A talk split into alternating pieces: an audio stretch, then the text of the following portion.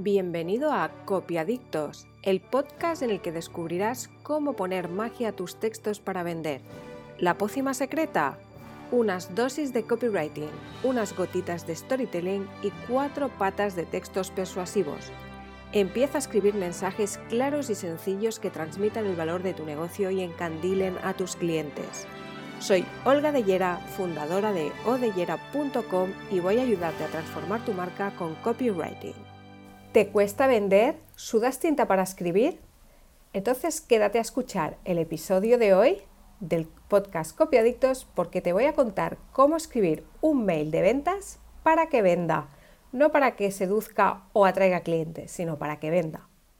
Cuando escribes un mail de ventas, es muy importante que el cliente sienta que quiere comprar, no que tú estás intentando venderle. Antes de sentarte a escribir, necesitas saber dos cosas. Esto es importante si quieres que el mail funcione. Punto número uno, define a tu cliente ideal.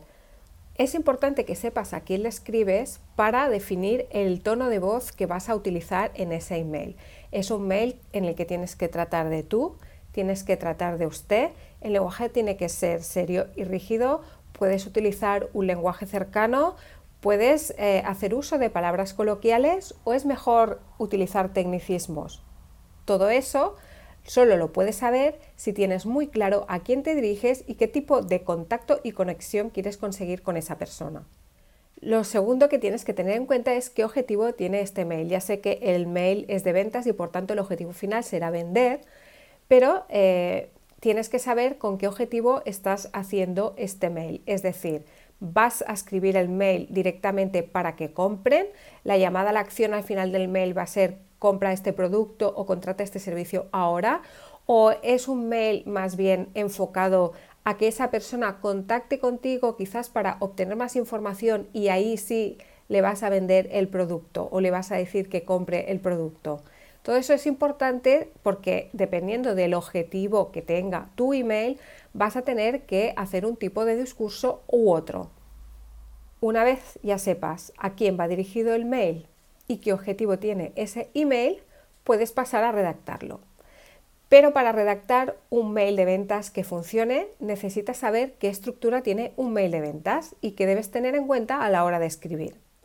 El primer paso es determinar el asunto del mensaje esa frase que va a conseguir que el cliente que recibe este email lo abra o pase de él. Una vez hayas conseguido que abran tu mensaje, lo primero con lo que se va a encontrar ese cliente potencial es la introducción del cuerpo del mensaje. En esa introducción lo que tienes que hacer es resumir y sintetizar muy bien la razón por la cual tiene que seguir leyendo ese email. Después de la introducción lo que viene es el cuerpo del mensaje. El cuerpo del mensaje es lo que vas a utilizar, es la parte del copy que vas a utilizar para explicarle a tu cliente potencial la solución que tienes para él y eh, hacer una conexión emocional y además eh, pues también tocar los puntos de dolor. Vas a ir preparando a tu cliente potencial para que eh, siga leyendo y además le entren ganas de comprar tu producto o tu servicio. Después del cuerpo del mensaje, cuando ya has ido creando todas esas ganas de comprar en el cliente, lo que viene es la llamada a la acción, decirle al cliente qué tiene que hacer. Lo último que va a venir después de la llamada a la acción es la firma. En la firma vas a poner tu nombre, tus datos de contacto y toda aquella información que pueda servirle al cliente para hacer lo que le pides que haga. Pero bueno, como dijo Jack el Destripador, vamos por partes. El asunto del mensaje es súper importante porque, como te he dicho antes, si no es un asunto que llame la atención a ese cliente potencial y que no le invite a abrir el correo electrónico, tu correo electrónico, tu email de ventas no va a servir absolutamente para nada. No puedo darte una fórmula mágica de cómo tiene que ser ese asunto del, mail para que lo abran, porque eso dependerá mucho tanto del sector eh, al que te dediques, como del tipo de producto o servicio que quieras vender, el objetivo que tenga el email y sobre todo el tipo de cliente, porque cada tipo de cliente tiene unas motivaciones distintas. Por eso es tan importante definir a quién diriges el email, tu cliente, quién es tu cliente potencial. De lo contrario, todo lo que escribas no le va a resonar y no le va a motivar. tienes que tener en cuenta que un 33% de las personas que reciben un mail lo abren solo basándose en el asunto del mensaje. Y aún un porcentaje más alto, un 69%, determinan o deciden si ese mensaje es spam o no dependiendo del asunto. Yo siempre pongo de ejemplo eh, los concursos de televisión, cuando hablo del, asunto del mensaje. ¿no? sé si te acuerdas, pero hace años en los concursos de, en algunos concursos de televisión, cuando sorteaban algo, lo, que, lo hacían a través del correo, del correo ordinario. La gente enviaba sobres y entonces había una montaña de sobres y había una mano inocente que entre todos los sobres elegía uno y ese era el ganador del, del concurso, del sorteo. Em, normalmente en todos eh, estos concursos al principio solo veías un montón de sobres de color blanco, pero a medida que iba avanzando el concurso, habían espectadores que eran bastante listos que pensaron, bueno, pues ¿y qué pasaría si yo envío, por ejemplo, un, sobre de color rojo que va a destacar entre todos los sobres blancos? La mano inocente, ¿por cuál se va a decantar? ¿Por el blanco o por el rojo? Y efectivamente fue algo que empezó a funcionar, porque la mano inocente, la persona que elegían para coger un sobre, tenía tendencia a coger más un sobre pues de color rojo o algunos que había con dibujos, un sobre que destacaba que era distinto de los blancos, que no un sobre blanco. Pues el asunto eh, de tu email tiene que ser ese sobre rojo, ese sobre con dibujos, ese sobre que llame la atención y que esa mano inocente, tu cliente potencial, la persona que recibe el mail, quiera abrirlo. Claro, ¿y cómo consigues que ese asunto se convierta en un sobre rojo? Bueno, como te he dicho antes, no hay una fórmula mágica, pero sí que funcionan muy bien los asuntos, por ejemplo, que eh, tocan algún, alguna fibra emocional, que tocan la emoción, que trabajan con la emoción. Puedes generar miedo, puedes generar felicidad, también puedes despertar la curiosidad. Como te he dicho, todo depende también del objetivo del mensaje, el tipo de cliente, todo depende de para qué escribas y a quién le escribas. Pero es para que te hagas una idea y tengas en cuenta que las emociones juegan un papel fundamental. Te recomiendo también que el asunto sea corto para que el receptor lo pueda leer entero.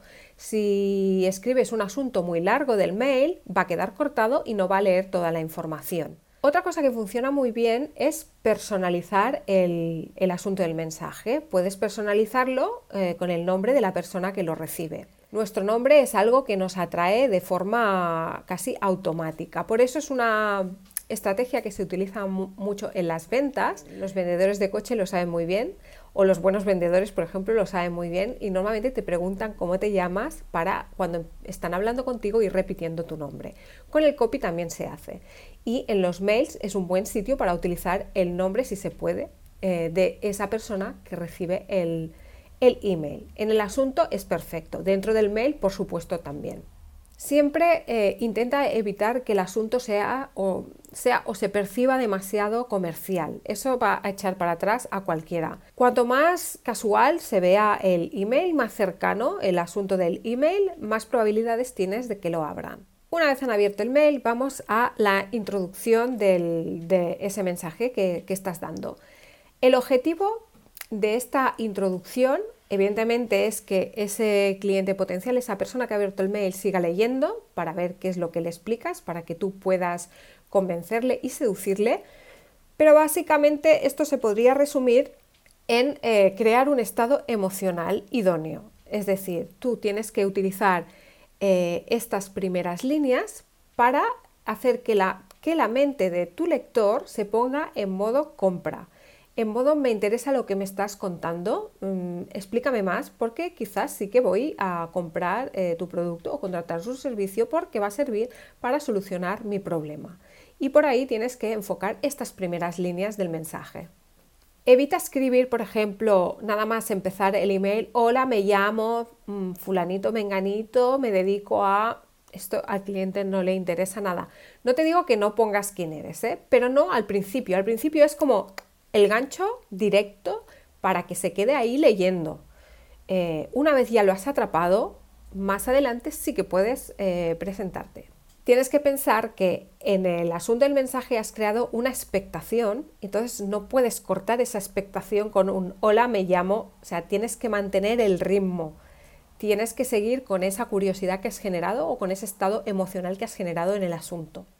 En el cuerpo del mensaje, que es lo que viene después de la introducción, lo que tienes que hacer es acabar de eh, sellar o de construir esa conexión emocional con el cliente y no, sobre todo, no te centres en tu producto o tu servicio. Siempre que escribas un mail de ventas, ponte en los zapatos del cliente y explícale qué puede conseguir él, que em, habla de su problema, de qué solución ofreces, pero no de mira qué bonito es mi producto, mira qué bueno que es mi servicio, siempre desde la perspectiva del cliente. Si fueras tú el cliente, ¿qué te gustaría oír? ¿Qué te gustaría leer? Al final el copywriting es un juego de seducción. Si a ti te gusta alguien, no vas a ir directamente a pedirle que se vaya a la cama contigo. Primero te tendrás que trabajar esa relación, ¿no? Tendrás que, que seducir a esa persona. Y seducir a esa persona, lo peor, si quieres seducir a esa persona, lo peor que puedes hacer es ir directamente y empezar a hablarle de ti. Eso es la fórmula mágica para no ligar. O sea, cuando tú quieres ligar con alguien, ¿qué haces? Te acercas a esa persona y empiezas a preguntarle cosas pues, sobre ella, porque lo que más nos gusta a las personas es hablar de nosotras mismas. Entonces, un poco el copy es lo mismo. Esa persona no va a poder hablarte de ella porque es, es un texto, entonces no es una conversación no bidireccional, pero si tú en ese texto sí que puedes hacer como si hablara ella, o sea, exponer sus problemas, exponer qué es lo que le está pasando, exponer cómo podía solucionarlo, al final es algo que resuena con esa persona porque estás hablándole de ella, de sus problemas. Es el yo, yo, yo. Yo, yo, yo, pero enfocado al cliente, no yo, yo, enfocado a ti.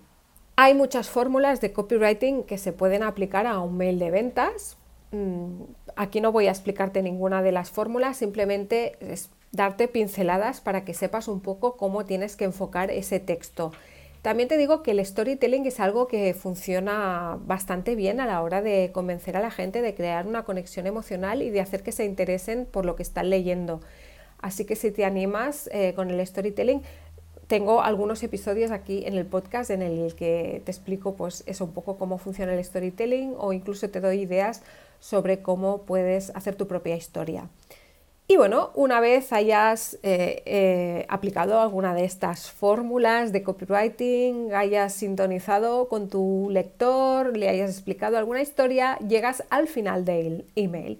Y al final del email, ¿te acuerdas de que se tenía que encontrar el lector? Efectivamente, se tenía que encontrar con la llamada a la acción.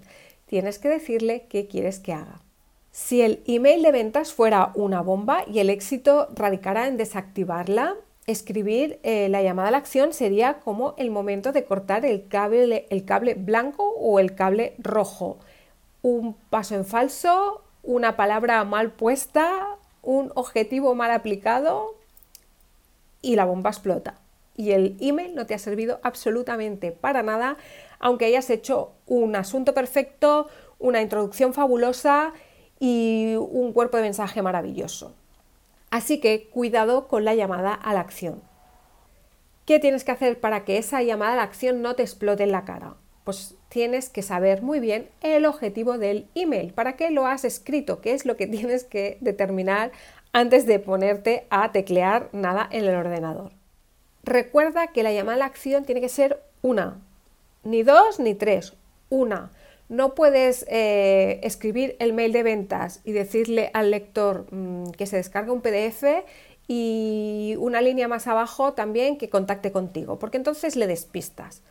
Una sola llamada a la acción. Y esa sola llamada a la acción tiene que estar determinada por el objetivo que te has planteado antes de ponerte a escribir el mail. Si ya sé que después de habértelo currado tanto, de haber sudado eh, tinta para escribir el asunto, la introducción, el cuerpo del mensaje. Eh, estás deseando que el cliente haga mil cosas distintas, porque ya que el mail ha funcionado, ¿cómo vas a desaprovechar la ocasión? Pero créeme, si pones más de una llamada a la acción, no te va a servir de nada todo lo bien que hayas hecho lo anterior.